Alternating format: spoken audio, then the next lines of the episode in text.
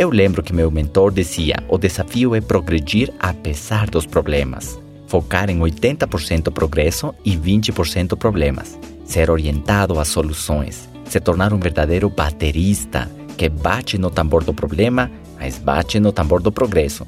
Muitas pessoas focam tanto em seus problemas que esquecem que o prato do progresso é o único caminho para sair deles.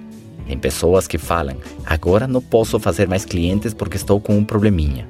Este mês eu não posso participar dos treinamentos porque eu estou com um conflito com a minha esposa. Seria mais ou menos como chegar num hotel para pedir um quarto e o atendente nos dizer que nesse momento o hotel está fechado porque o dono está com alguns problemas matrimoniais. Fechado por divórcio. Vocês acham que o dono do Banco Itaú fecharia as portas do seu negócio porque ele está com alguns probleminhas? É ali onde nós podemos ver a mentalidade empresarial que precisamos desenvolver. O dono do negócio pode estar com muitos problemas, mas o seu banco, a loja, o restaurante, a sua concessionária precisa abrir todos os dias e atender os seus clientes. Já nos negócios de multinível, a coisa não é tão fácil assim. Existe mais um desafio porque como não se trata de uma loja, o negócio se faz a partir de casa ou com reuniões, o seu emocional, ele conta um papel muito importante.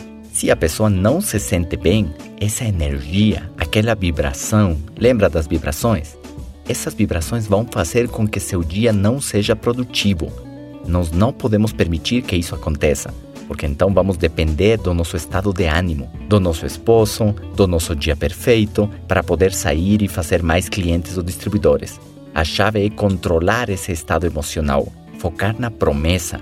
Quem foca nos seus sonhos não vê problemas. Quem foca em seus problemas esquece dos seus sonhos. Lembram disso?